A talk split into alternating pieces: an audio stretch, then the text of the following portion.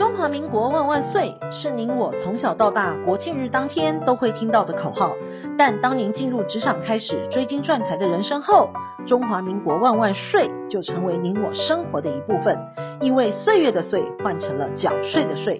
纳税是人民的义务，但节税是您我的权利。所以唯有正面对战，才有博胜的机会。聪明的您，就是要有强大的应税智商。每周二与五，Cindy 都会与您在空中一起练睡功，也欢迎大家持续练功。想睡的听众们，大家好，欢迎回到想睡的单元。一年过得好快哦，再过了四十八小时，我们就要进入二零二三年了。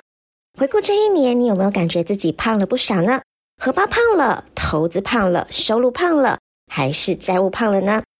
如果您是财富胖了，接下来的讯息对您来说就是大大的加分，因为有财私有税呀。财政部呢已经在十二月份公告明年的综所税、遗产税以及赠与税的免税额以及扣除额。以下呢为您汇整二零二三年税务新制的大礼包。第一个是综合所得税的部分，因应物价指数已经达到调升免税额及扣除额的门槛，综所税大礼包呢于二零二三年最大包。让全民减税有感，优惠内容呢有第一个免税额从八点八万调高到九点二万，增加了四千块；第二个是标准扣除额从十二万提高到十二点四万，同样也是提高四千元；第三个是薪资所得特别扣除额从二十万提高到二十点七万，增加七千元；第四个是身心障碍特别扣除额，也从二十万提高到二十点七万，增加七千元。第五个退职所得采分期领取者，定期免税金额由七十八点一万增加到八十一点四万，提升了三点三万元。采一次领取者各级门槛也从十八万及三十六点二万增加到十八点八万以及三十七点七万。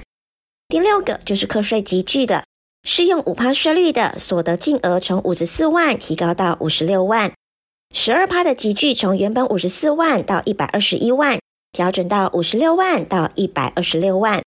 适用二十趴级距调整为一百二十六万到两百五十二万，